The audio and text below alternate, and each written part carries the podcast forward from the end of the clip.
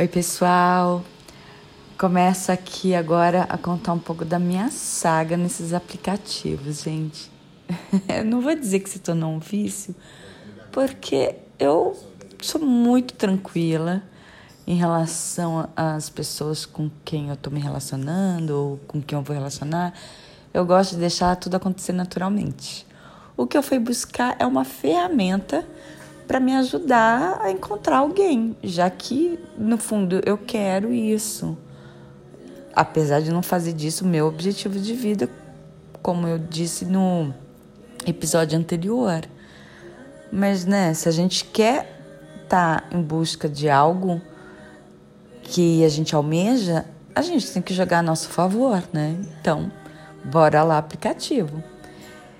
E como eu disse, eu entrei logo em dois, que era o que cada uma das minhas amigas tinham e que foi uma referência além do Tinder que eu já não tinha gostado lá atrás no passado. E aí então eu entrei no Bumble e entrei no Inner Circle.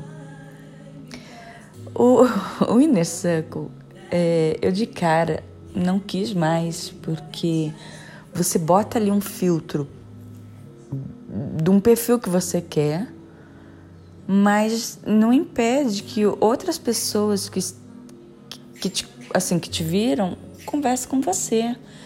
Então, por exemplo, se eu boto lá um perfil de 35 a 50 anos, o cara de 30 estava me mandando mensagem.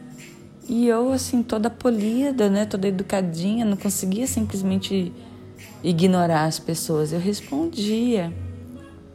O que aconteceu é que de cara, o primeiro, um dos primeiros caras que conversou comigo não estava dentro do meu alvo, do meu filtro, mas ele foi muito simpático, muito legal, muito engraçadinho e que foi ótimo para minha primeira saída para eu perder a virgindade no aplicativo. Ele logo perguntou assim é, de onde eu morava, porque ele tinha visto que a gente estava muito próximo. E eu falei, ele falou assim: pô, você é minha vizinha, então bora tomar uma cerveja. E eu achei tão legal, porque foi um, um tipo de comportamento assim, como se fosse um amigo meu, como alguém que eu conhecesse assim, cara a cara, num, meio que quebrou o gelo do aplicativo, sabe? É, o Wilson, o nome dele. E com a maior naturalidade fui encontrar o Wilson. É, fomos tomar uma cerveja. Ele escolheu uma padaria. Nada do que a gente imagine para um primeiro encontro, mas achei de achei legal o cara escolher um lugar. Ele perguntou, aliás, aonde eu queria ir mas eu achei interessante que o cara escolhesse, porque até por onde ele escolhe dá um, um, um dá uma delineada no perfil dele, sabe? É, de quem seja, por onde anda, do que gosta. E uma cerveja na padaria da esquina, eu de verdade não achei ruim. Eu achei muito descontraído era um lugar perto para nós dois e ele foi muito simpático, muito divertido.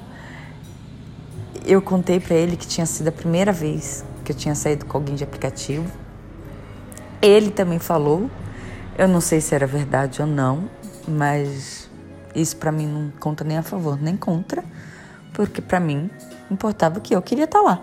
Então, o que não tem importância para mim se é mentira, se é verdade, se é chaveco, eu não deixo reverberar dentro de mim. E a conversa foi ótima, o papo foi ótimo. Ele muito mais novo que eu, um garotinho. Eu, eu não acreditava no que ele estava querendo, assim, comigo, mas não por me, por me desmerecer. Era porque eu imaginava, assim, que eu não estava nada dentro do perfil de que ele gostasse, porque ele tinha um perfil, eh, julgamento meu, né, cruz credo, mas fiz um menino novinho, bombadinho, tinha olhado no Instagram dele, todo uhul, com os amigos deles todos cópia. Achei que provavelmente estaria atrás de umas menininhas paniquetes. E eu nada a ver com esse perfil. Mas ele falou que gostou muito de mim e trocamos um beijo. O fato é que ele realmente não estava dentro de um perfil que eu procurava. Eu me permiti sair com um cara que foi muito descontraído e muito legal, mas não vi nada muito além do que uma animação para dar um beijo. E procurou muitas vezes, mandou mensagem, quis continuar saindo, mas olha, eu se tem uma coisa que eu faço é não ficar refletindo muito além, aprofundando questões, filosofando demais. Para mim bastou que eu não estava afim. E assim, é, não é nem que eu me esquivei, não é nem que eu criei grandes desculpas para ele, mas toda vez que ele me chamava para sair, eu falava, se eu estava fazendo alguma coisa, eu falava que não dava, e se eu não estava afim, ou, ou porque eu estava com sono, ou porque eu estava é, preparando alguma coisa do meu trabalho, ou porque eu estava com outros amigos, enfim, eu não fui criando mentiras ou desculpas, eu simplesmente falava que eu estava fazendo e que não dava. Isso naturalmente nos afastou, mas para mim não foi nada sofrido e de verdade, acho que para ele também não. É de uma maneira muito natural, eu acho assim que ele estava atrás de uma diversão e que se eu também tivesse ia ser legal, mas não, ele não era uma pessoa que que me encantou. Foi divertido, deu para dar uns beijos e só. Mas o, o positivo disso tudo é que me deu um ânimo, me deu um gás, me fez ver um aplicativo de uma maneira muito positiva.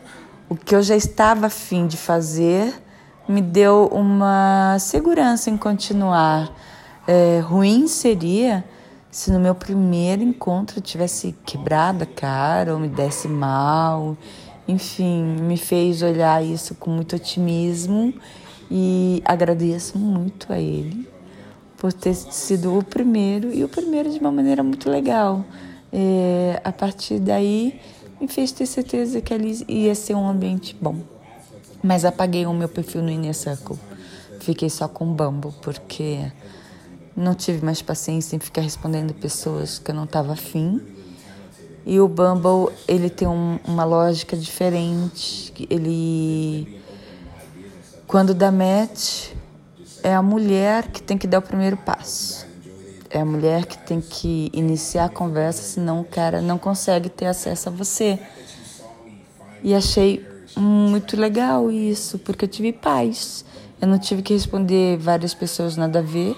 Dentro das pessoas que eu quis e que deu match, eu conversaria.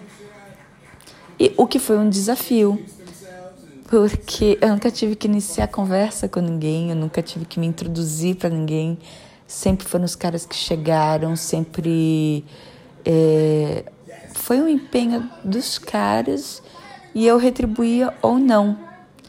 Então eu me peguei, foi um desafio porque eu me peguei de uma forma assim, e agora? O que, que eu faço?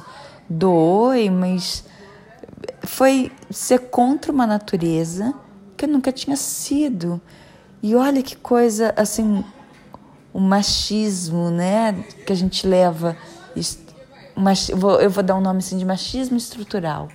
Eu, com toda a minha capacidade de decisão, de tomar as rédeas da minha vida, eu olhei para esse momento e falei assim: cara, eu nunca tomei iniciativa nisso.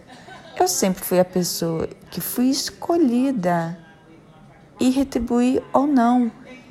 Então, olha que diferente eu agora me posicionar de uma forma completamente nova, que eu não sabia me posicionar e que eu estava fazendo uma crítica a mim mesmo, de que dar o primeiro passo lá no meu íntimo era ir contra, sei lá, minha moral, né? Ou seja o que isso quer, queira dizer, não era contra até então meus princípios. E olha que, que quebra de tabu, foi para mim, sabe? É, me iniciar na conversa, me introduzir.